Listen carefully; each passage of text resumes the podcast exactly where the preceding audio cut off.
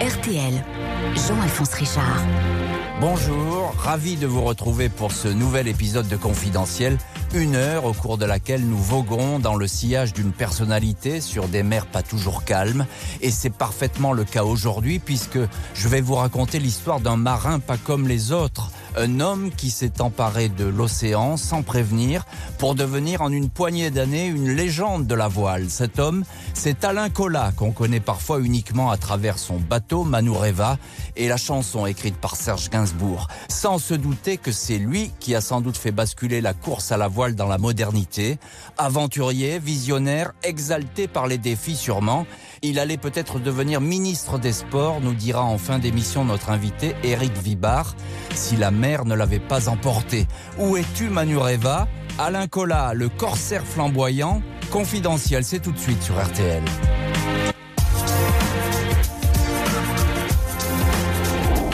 Confidentiel Alain Colas sur RTL. Jean-Alphonse Richard.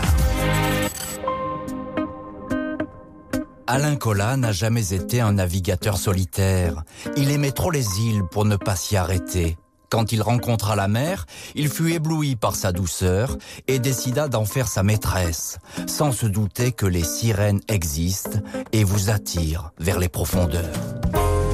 Alain Colas est né le 16 septembre 1943 au milieu de la France, à Clamcy, dans la Nièvre, à 600 km de la côte atlantique, loin de la Trinité-sur-Mer, la Mecque des navigateurs où sa silhouette sera un jour familière. Coincé entre ses deux frères, Christian l'aîné, Jean-François le cadet, les parents, Roger et Fernande Colas, dirigent l'ancestrale faïencerie de Clamcy. Une enfance douce, tranquille, loin du grand large. La seule eau qui coule sous les yeux d'Alain Colas est celle paresseuse de Lyon, au pied de l'église Bethléem. Cette rivière qui file vers Paris se jette dans la Seine et finit inexorablement dans l'océan lointain. Il n'y a pas de marin dans la famille Colas, mais elle compte un aventurier, le grand-père maternel, un personnage de roman, embarqué tout jeune pour Madagascar, où il allait devenir l'interprète de la reine Ranavalona, puis engagé du côté de l'Afrique du Sud pour combattre les Anglais lors de la guerre des bourgs, voguant ensuite jusqu'en Cochinchine pour découvrir les secrets des peuples Moïse et finir en grande tenue de capitaine du port de Saïgon. Ce grand-père et ses voyages au long cours laissent imaginer à Alain Colas une mer fantastique avant même qu'il ne la voie pour la première fois. Alain est un enfant rêveur, perdu dans les livres d'aventure, un lycéen assidu qui passe son bac de philo, un étudiant en lettres à Dijon, puis en langue anglaise à la Sorbonne, à Paris. Il sera sans doute enseignant, même si ce destin, qui paraît alors tout tracé, n'est pas le sien. Alain ne s'imagine guère dans ce rôle. Il a trop de fourmis dans les jambes, toujours en mouvement. À 17 ans, il a déjà créé de toutes pièces pour protester contre le projet de la mairie de détruire un plongeoir, le Canoë Kayak Club de Clamcy. Il a tenu tête à tout le monde. Il est allé voir un fabricant de bateaux, a mémorisé les gestes, retenu la technique et s'est mis à fabriquer les embarcations des adhérents. Non seulement le deuxième des fils Cola a du tempérament, mais il dispose d'une incroyable capacité d'observation et d'apprentissage, au point que certains le surnommeront un jour l'ordinateur ou le professeur. Alain Colas a passé la vingtaine et tourne en rond dans les rues de Paris comme dans une cage trop petite. En ce beau milieu des années 60, l'air du temps est au roman de Jack Kerouac, au premier hippie, aux grands espaces et à la pop musique. Je voulais davantage de couleurs, de soleil et d'horizon, dira-t-il. Son père lui envoie alors une petite annonce découpée dans le journal Le Monde. L'université de Sydney, en Australie, recherche un lecteur, un maître de conférence s'exprimant parfaitement en anglais et pouvant parler de littérature française à des étudiants. Alain Colas postule mais n'attend pas la réponse. Il se déclare aussitôt comme immigrant auprès de l'ambassade d'Australie, se fait faire un passeport et embarque en janvier 1966 au Havre sur un cargo cap sur Sydney. Il ne sait pas encore que le St. John's College hésite à retenir sa candidature, mais il s'en moque Deux mois de voyage au cours desquels il abreuve l'établissement de lettres, annonce qu'il est en route, donne pour adresse les postes restantes de ses escales, Suez, Port Saïd, Port-Louis. Le président de l'université est stupéfait par le culot de ce Français, il ne le connaît pas, mais verrait presque en lui une graine de Napoléon Bonaparte. À 22 ans, Alain Collat est attendu dans le port de Sydney. Il réussit haut la main l'examen d'entrée. Le voilà maître de conférence. Il écrira L'Australie, Far West des temps modernes, m'accordait ma chance. Grâce à son étiquette d'enseignant de littérature française au St. John's College, Alain Collat est invité aux soirées, cocktails, pique-niques de la bonne société de Sydney. Il y fait merveille, donne le change, on ne tarit pas de louanges sur l'audace et l'enthousiasme de cet immigrant. Tout le monde possède ici un bateau. Lors de son voyage en cargo, Colin n'avait cessé de regarder les océans depuis le hublot de sa cabine, d'enregistrer les formes de ces mers chaudes, froides, changeantes, bleues ou noires. À bord du premier petit voilier sur lequel il embarque dans la baie de Sydney, il peut toucher l'eau. Ce fut tout de suite le coup de foudre, confiera-t-il. Alain Collat apprend à toute vitesse les rudiments de la barre, du maniement des voiles, de la boussole et du compas à la bibliothèque de l'université, il passe des heures le nez dans les livres parlant de navigation. Il s'entraîne à faire des nœuds marins avec un bout de cordage. Au bout de quelques nuits, je connaissais la manœuvre d'un spinnaker, la grande voile avant, sans en avoir jamais vu un seul, avouera-t-il. Son livre de chevet est le récit victorieux de la Transat 1964 par un marin dont il ne connaît que le nom prestigieux et intimidant, un Français, Eric Tabarly. Un an après son arrivée en Australie, Alain Collat partage son temps entre les cours à l'université et les sorties à la voile dans la baie avec ses amis. Il est déjà un bon équipier, suffisamment volontaire pour participer en ces tout derniers jours de 1967 à sa première course en équipage, la Sydney Hobart. Il embarque sur Camelot, un voilier de 19 mètres comme cuisinier, mais c'est vers un autre bateau qui fait figure d'épouvantail et vient pour la première fois en Australie que tous les regards se tournent. Pendwick 3 du français Eric Tabarly. Cola ne va jamais lâcher des yeux Tabarly, 36 ans, le meilleur navigateur du moment. Tabarly remporte bien sûr la Sydney Hobart, puis décide de rester quelque temps sur place pour profiter des mers chaudes. Ses équipiers sont presque tous rentrés en France. Il a besoin de bras et d'un cuisinier à bord. Cet Alain Collat tombe à pic. Le garçon ne demande qu'à embarquer. Le 12 janvier 1968, il monte sur le pont de Pendwick 3. J'étais ému comme un gosse au soir de Noël, dira-t-il. Tabarly sera moins enjoué dans ses mémoires. Alain Collat, à première vue, n'a pas une allure de marin. C'est un garçon aimable et poli qui déguste sa gamelle sans la voracité habituelle de mes équipiers, écrira-t-il. Même si Alain Collat semble en retrait et ne fait pas partie des marins pur jus nés sur la côte atlantique, il va passer haut la main son baptême du feu. Après quelques jours de navigation, Pendwick se retrouve dans l'œil du cyclone tropical Brenda. Le bateau est au bord du chavirage, ses voiles lacérées et emportées. Il dérive vers un récif de corail. Avec un autre bateau ou un autre capitaine, nous y aurions laissé des plumes. Mais là, il n'y avait même pas le temps d'avoir peur, confiera le navigateur. L'équipage, Tabarly et ses deux équipiers, Kersozon et Cola, est privé de radio et porté disparu. Cola aurait pu sortir effrayé de cette épreuve, tout au contraire, il est exalté. Entre les îles Loyauté et Nouméa, Tabarly lui a cédé la barre. Ce fut le grand tournant de ma vie, dira le navigateur, pour qui désormais plus rien d'autre ne va compter que la mer, la course, l'ambition folle de devenir l'un des meilleurs marins du monde.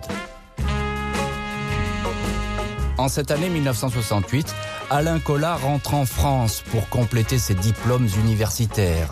Mais il ne s'attarde pas dans les couloirs de la Sorbonne, il préfère sauter dans le premier train pour l'Orient pour y retrouver Éric Tabarly, le roi français de la voile. Il surveille le chantier de son Penduic 4, un multicoque géant 20 mètres sur 10, destiné à la prochaine transat en solitaire. Collat a trouvé en Tabarly un modèle que un jour il démodera.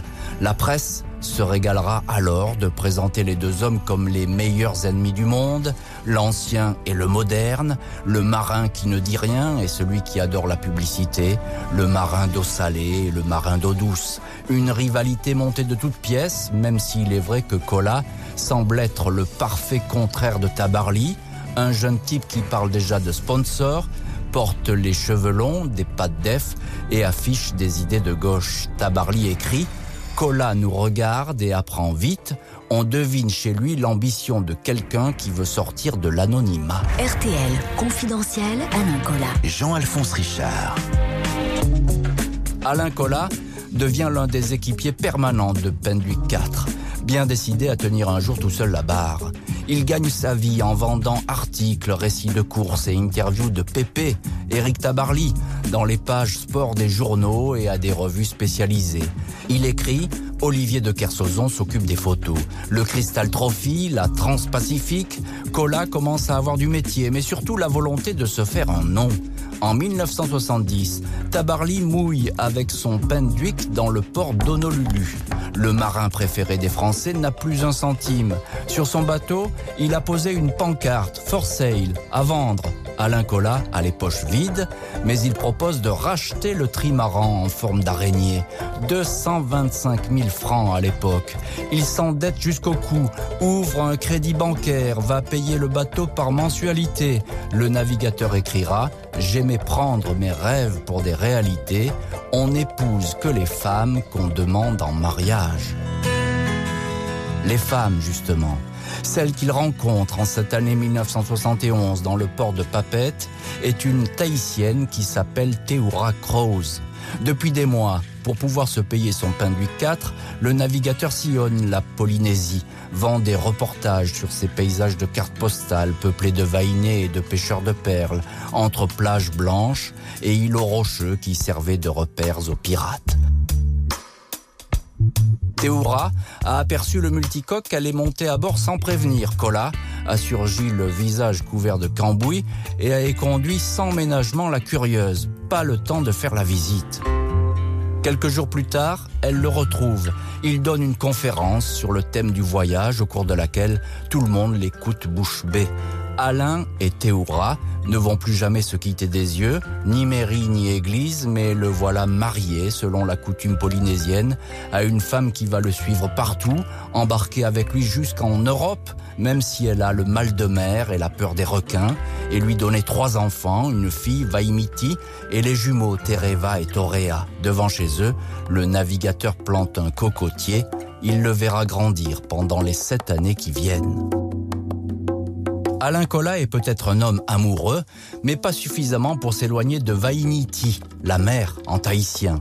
Il a 29 ans, le visage un peu plus buriné, des rouflaquettes qui lui donnent l'air respectable d'un vieux loup de mer.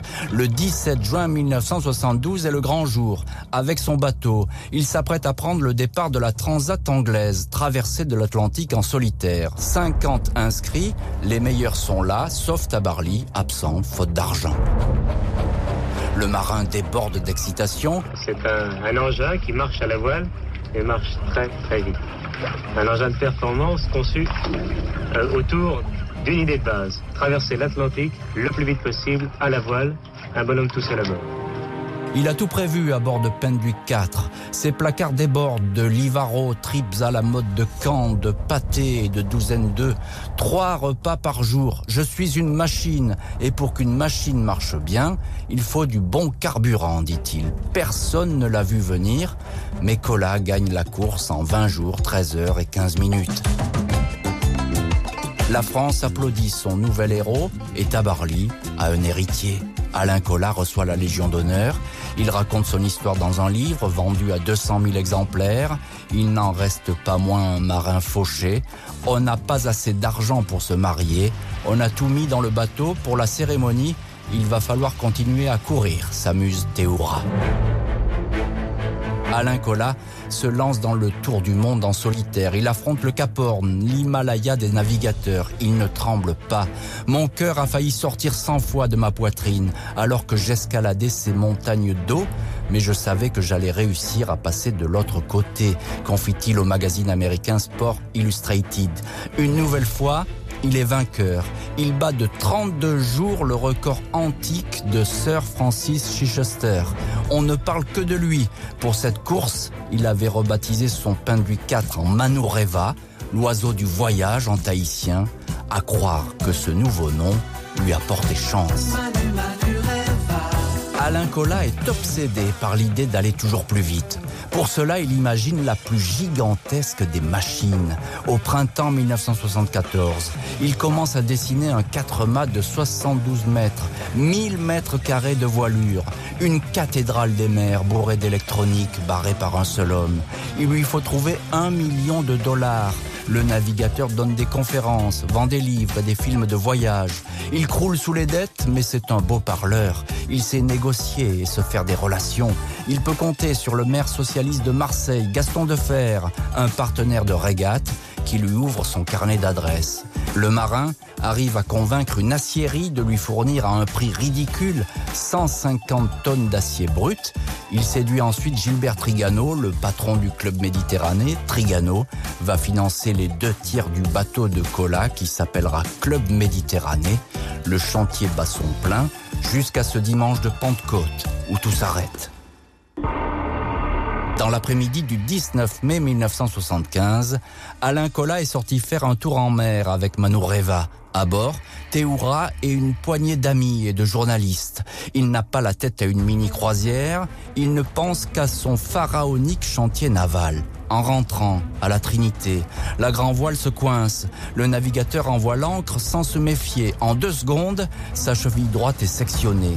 Le tibia est à nu, le pied ne tient que par le tendon d'Achille. Il sort son couteau, sectionne le cordage, se fait un garrot avec sa ceinture. On lui prédit l'amputation, 26 opérations au total. Il finira par claudiquer légèrement et son pied miraculé, devenu hypersensible aux variations de température, lui servira de baromètre. Manureva lui a envoyé un avertissement que personne, et surtout pas lui, n'a cherché à décrypter. Neuf mois après l'accident, il est dans le port du Mourillon à Toulon pour le lancement de son club Méditerranée. Il s'appuie sur des béquilles. Quatre mois plus tard, il prend le départ de la Transat anglaise. Il s'est fait fabriquer une botte spéciale pour soutenir le poids de son corps. 17 heures par jour, il doit tenir son pied droit en l'air pour que le sang circule. En pleine tempête, des voiles sont arrachées. N'importe quel navigateur aurait abandonné, mais pas lui. Il termine, cinquième, épuisé mais debout, capitaine Cola et sa jambe de bois. En cette année 1976, Alain Collat est le navigateur le plus populaire du moment.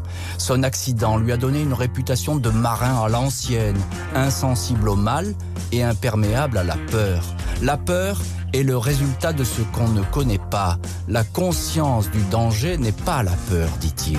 À propos de son pied meurtri, qui le fait toujours souffrir, il ajoute ⁇ Je ne veux pas être un héros de la chirurgie, je préfère être un héros des mers ⁇ avec Club Méditerranée, il entreprend une tournée promotionnelle dans les ports de la Manche, de l'Atlantique, de la Méditerranée. Il reçoit le public sur le pont de son voilier géant. 150 000 visiteurs achètent leurs billets pour monter à bord. Il rentre ensuite à Tahiti, où le bateau sera finalement remisé et presque oublié, trop grand pour un seul homme et pour la course en solitaire. Bernard Tapie le rachètera quatre ans plus tard et lui donnera un nouvel éclat en le rebaptisant le Fosséa. En moins de dix ans, Colas s'est taillé une réputation qui fait des envieux, celle d'un champion, mais aussi d'un bâtisseur, d'un visionnaire, d'un businessman. On lui reproche le mélange des genres, le sport et la pub, la voile et le fric. Il répond que la course au large a trop longtemps été l'apanage des gosses de riches. Grâce aux sponsors et au professionnalisme, dit-il, Tout le monde pourra y participer. Alain Collat, 35 ans, n'a pas encore la tête à la retraite, ni à jouer les papapoules avec ses jumeaux Tereva et Torea, qui ont à peine 8 mois. L'argent continue à manquer, mais il n'a qu'une envie, celle de courir, à nouveau. Il fait partie des tout premiers inscrits à une nouvelle course qui veut concurrencer les classiques anglaises. La route du Rhum, départ de Saint-Malo, arrivé à Pointe-à-Pitre. Son vieux Manureva qui a déjà accompli trois tours du monde, fera l'affaire. Qu'il gagne ou qu'il perde, il promet qu'il rentrera cette fois à Tahiti pour voir grandir ses enfants et son cocotier. Il aura bien mérité ce repos, Manureva aussi. Le 5 novembre 1978, il prend le large. Il se donne entre 18 et 25 jours de traversée. Dans un message radio, il dit Manureva marche à merveille. Je le mène plus doucement qu'autrefois. Je pense qu'il m'en saura gré. Nous faisons bonne route. Mais le 16 novembre, au large des Açores, des cieux de plomb tombent sur le bateau, des vents de force 10 ou 11, des vagues gigantesques, plus de ciel, il n'y a que des montagnes d'eau autour de moi, dit à la radio Alain Collat. Son dernier message. À trois reprises, il appelle Théoura, Théoura, Théoura. Mais Théoura ne pourra pas lui répondre. La nuit océane vient d'engloutir Manureva et son marin dans un fracas silencieux. On ne retrouvera rien de Manureva et d'Alain Cola. Aucune trace, aucun indice, comme si le voilier s'était évaporé. J'ai vu cette nuit-là en rêve Alain. Il était tout habillé de rose, son pied n'était plus blessé, je savais qu'il ne reviendrait pas, racontera Théoura. La légende Manureva va alors hanter les océans et les survivants.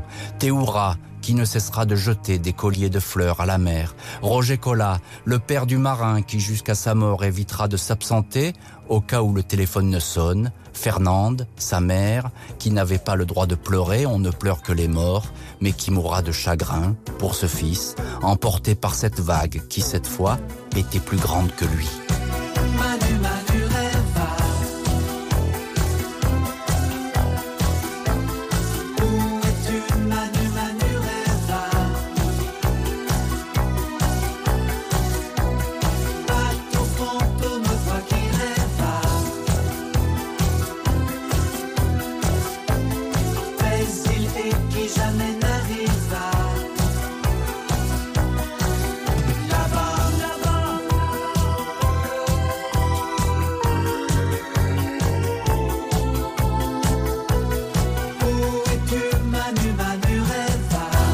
La chanson culte d'Alain Chamfort, signé Gainsbourg, la disparition d'Alain Collat, emportée par l'océan. On en parle avec notre invité, le journaliste Éric Vibard. Bonjour Éric Vibard. Bonjour. Merci beaucoup d'avoir accepté l'invitation de Confidentiel. Vous êtes journaliste à la revue Voiles et Voiliers. Vous connaissez parfaitement la trajectoire d'Alain Collat. Sa disparition va euh, bien sûr en faire un navigateur à part, un héros tragique pourrait-on dire. Mais avant cela, euh, il y a quelque chose de marquant chez lui. Euh, c'est cette façon de vouloir soulever des montagnes, aller chercher l'océan là où il n'est pas finalement. Oui, vouloir soulever des montagnes et y parvenir. Un Collat est un jeune homme pressé. C'est quelqu'un qui, à 15 ans, a fondé un club de canoë kayak euh, à Clamcy, donc vraiment à l'intérieur des terres. C'est un Morvandio. Il revendiquera haut et fort ses origines euh, agricoles, si je puis dire. Et ensuite, c'est quelqu'un qui va émigrer très tôt, très jeune, euh, en Australie, et qui va découvrir la voile en Australie et qui va, en quelques années, arriver au sommet. C'est ça. Donc, il y a cette, cette volonté chez lui d'y parvenir. Alors, il y a de la volonté. Il y a du culot. Euh, il y a une certaine naïveté aussi qui le sert. Et euh, il ne doute jamais de, de, pouvoir parvenir à ses fins. Alors c'est sans doute la, naïveté de la jeunesse, pourrait-on dire. Mm. Euh, premier professeur, et, vraiment pas des moindres, c'est Éric Tabarly. alors on va beaucoup gloser sur les relations entre Cola et Tabarly. c'est quoi? C'est une amitié déçue Une amitié impossible? Ah, C'est compliqué. C'est l'élève qui, en termes de notoriété, va dépasser le maître avec peut-être de mauvaises raisons. C'est-à-dire que ce sont deux personnalités qui sont strictement opposées. Mhm. D'un côté, nous avons un, un marin breton plutôt taiseux qui ne fait pas de phrases, et de l'autre côté, nous avons un Morvandieu bavard euh, qui, au contraire, va chercher à, à partager son enthousiasme. En fait, il a le charisme qui, sans doute, manque à Tabarly, qui a, lui, un charisme discret sur le pont de son bateau, mais qui, par rapport au grand public, est, est un personnage très secret, en définitive. Et, et puis, il est plus jeune aussi ça compte. Oui, oui, bien sûr. Il est plus jeune, c'est une autre génération. Mmh. C'est la génération des, élèves de Tabarly. Il y a eu une école Tabarly, et dans cette école, bah, il y a des gens très connus. Olivier de Corsozon, Jean-Louis Etienne, Titouan Lamazou, même, enfin, mmh. plein de gens qui sont, qui sont passés sur les bateaux. Et Cola va détonner dans, ce paysage. Ah, dans ce paysage, ça. Euh, il n'est pas comme les autres, ça c'est une évidence. Et, on a le sentiment d'ailleurs qu'il est déjà à, part dans le monde de la voile, vous l'avez dit, c'est un terrien, paysan pourrait-on dire, il, vient du centre des terres, et, il va le rester finalement différent tout au long de sa carrière. Il va appuyer même cette différence parce qu'on lui en voudra beaucoup. Euh, l'école de la Trinité, si je puis dire, les Bretons, les marins bretons purs et durs, euh, ne vont pas admettre son discours, qui était un discours très très ouvert, qui n'était plus du tout un discours de spécialiste. Il s'adressait, il a voulu s'adresser au grand public, mhm. et donc il, s'est dit un peu, bah, puisque c'est comme ça, oui, je suis euh, Morvandio, euh, je suis d'une famille terrienne. D'ailleurs, ma famille euh, travaille la terre depuis des générations, puisqu'ils sont faïenciers à, à Clamcy. Alors, il, veut s'ouvrir à tout le monde. Il y a un côté businessman aussi chez lui, il faut le dire. Totalement. Il a compris avant tout le monde l'importance de la communication. Cola est un communicant avant toute chose. Il a compris euh, les leviers considérables que pouvait lui apporter la presse, la radio, la télévision. Et, euh, il va et l'argent, bien sûr. Et il va l'exploiter vraiment comme personne ne l'avait exploité avant lui. Pourquoi, euh, Éric Vibard, cette volonté presque frénétique, j'allais dire, de bateaux toujours plus grands, plus rapides, le club méditerranéen. Alors ça, c'est presque un, rêve mégalomaniaque, non? Oui, c'est un rêve mégalomaniaque. Il y a un moment où Cola se prend pour un Incola, d'une certaine manière. Il veut toujours aller plus loin. Je dirais que Cola, en fait, c'est un aventurier, en ce sens qu'il a aussi compris ça, c'est moins souvent dit, mais il a aussi compris que la voile était un moyen d'arriver à quelque chose, à autre chose que la voile. Et on sait très bien que euh, s'il n'avait pas disparu en 1978, il avait été pressenti de manière très claire, notamment par Gaston Defer, qui avait une relation très filiale avec euh, avec Cola, pour devenir euh, le ministre de la jeunesse et des sports d'un premier gouvernement socialiste. Ah, c'était en voie, ça. Ah, c'était en voie. C'était dans les tuyaux, si je puis dire. Alain Cola aurait dû être ministre des sports. Oui, hein oui. Oh, bah, il aurait fini homme politique. Il avait la fibre pour être homme politique. Et, il avait envie de ça peut-être aussi. Oui, certainement, bien mm-hmm. sûr, mm-hmm. bien sûr. Alors vous parlez, vous évoquez euh, le naufrage, qui n'est pas d'ailleurs hélas le, premier dans l'histoire de la voile et, de la course à la voile, évidemment. Pourquoi celui-ci précisément est-il devenu euh, euh, mythique? Est presque une source de fantasmes. Ben, plus justement parce que Cola est un communicant et que d'un jour à l'autre, il n'a plus donné de nouvelles, que le personnage était quand même extraordinairement célèbre, plus que les navigateurs d'aujourd'hui, dont on, je suis désolé pour les, les, les, mhm. les personnages du, du... Il, vous excuse? Oui, pour les personnages qui ont, se sont illustrés dans le, dans le dernier Vendée Globe il y a encore une semaine, mais, mais dans six mois, euh, ce sont des gens dont certains, le grand public, aura du mal à se rappeler euh, des noms. Mhm. Euh, Cola était omniprésent. Il y avait eu une, une enquête de popularité à une époque, enfin dans les années 70 euh, où Cola était arrivé premier, était plus populaire que Jacques Chirac à l'époque. Ah bon? C'est vous dire. oui, oui, oui, oui absolument. Il y avait un niveau de, popularité. Un niveau de popularité absolument incroyable. Et puis il y, a eu cette chanson, Manouréva aussi, qui a... Qui, a... qui a fixé toutes les, tous les fantasmes. Le mystère de l'inspiration de Cola, c'est qu'il n'y a pas de mystère. C'est qu'en fait, Cola a rencontré du très gros temps, que l'on sait situé dans un rayon de 200 000 à peu près. Dans les Açores. Dans les, voilà, au sud-ouest des Açores. Et le bateau a cassé, tout simplement. Mhm. Euh, le bateau n'était pas dans un état euh, extraordinaire. Et en plus, Cola le poussait quand même à fond. Et probablement, Hmm. Très probablement, on n'aura jamais de certitude, mais le bateau a cassé, il a coulé comme une pierre. Mhm. Alors évidemment, on ne sait rien, vraiment rien de, ce naufrage. Euh, il avait eu euh, cet accident terrifiant euh, hmm. à, la jambe, à la cheville. il se disait parfois un petit peu lassé. Vous avez dit qu'il aurait été sans doute ministre des Sports et qu'il allait faire de, la politique, et c'est important. Vous, pensez qu'il aurait raccroché après la route du Rhum la voile? Écoutez, je ne, sais pas. a priori, c'était la dernière course de Manureva. C'était la dernière course de son trimaran. Il avait l'intention, avec le grand mono de faire des reportages et d'emmener des, gens autour du monde sur la route, sur hmm. l'ancienne route des grands voiliers. Ah oui. C'est-à-dire qu'il aurait fait, en tout cas, sûrement de la télévision. Une espèce de croisière sportive. Exactement. Il aurait certainement fait de la télévision, des, ce qu'ont fait beaucoup de navigateurs après coup. Euh, c'est-à-dire de se reconvertir euh, soit dans l'écologie, soit dans la découverte du monde. Et il aurait utilisé son grand monocoque comme plateforme. Et en cela, c'était aussi évidemment un précurseur. Euh, ça veut dire quoi ça? Ça veut dire qu'Alain Collat, il a fait rentrer la, modernité dans la voile? Oui, certainement. Hmm. Certainement. Il a fait rentrer le sponsoring dans la voile. Euh, on lui en a beaucoup voulu parce que c'est lui qui a amené beaucoup d'argent. Avec Club Méditerranée, il a fait rentrer énormément mmh. d'argent. Oui, Trigano avait mis son budget quasiment total de, communication. Euh, Gaston Defer lui avait euh, ouvert les portes du syndicat de la presse régionale en lui donnant des espaces publicitaires à vendre, ce qui était une source pour lui de revenus. Il y a eu beaucoup d'argent d'investi dans ce bateau. Quitte à avoir une mauvaise image dans, le milieu de, traditionnel de la voile. Oui, hein. mais il s'en moquait, oui et non. Le fait qu'on le considère un peu, un peu comme un marchand du temple, si vous voulez, il le vivait assez mal, sans doute. Il aurait bien voulu être adoubé par ses pairs, mais euh, à l'époque, c'était pas possible. Quelle place occupe aujourd'hui Alain Collat? On se souvient de lui? On... ah, euh, Oui, il est plus ancien. Euh, se souviennent de lui. Oui, parce que je, veux, dire par là, il y a Tabarly et Cola finalement. Oui, absolument.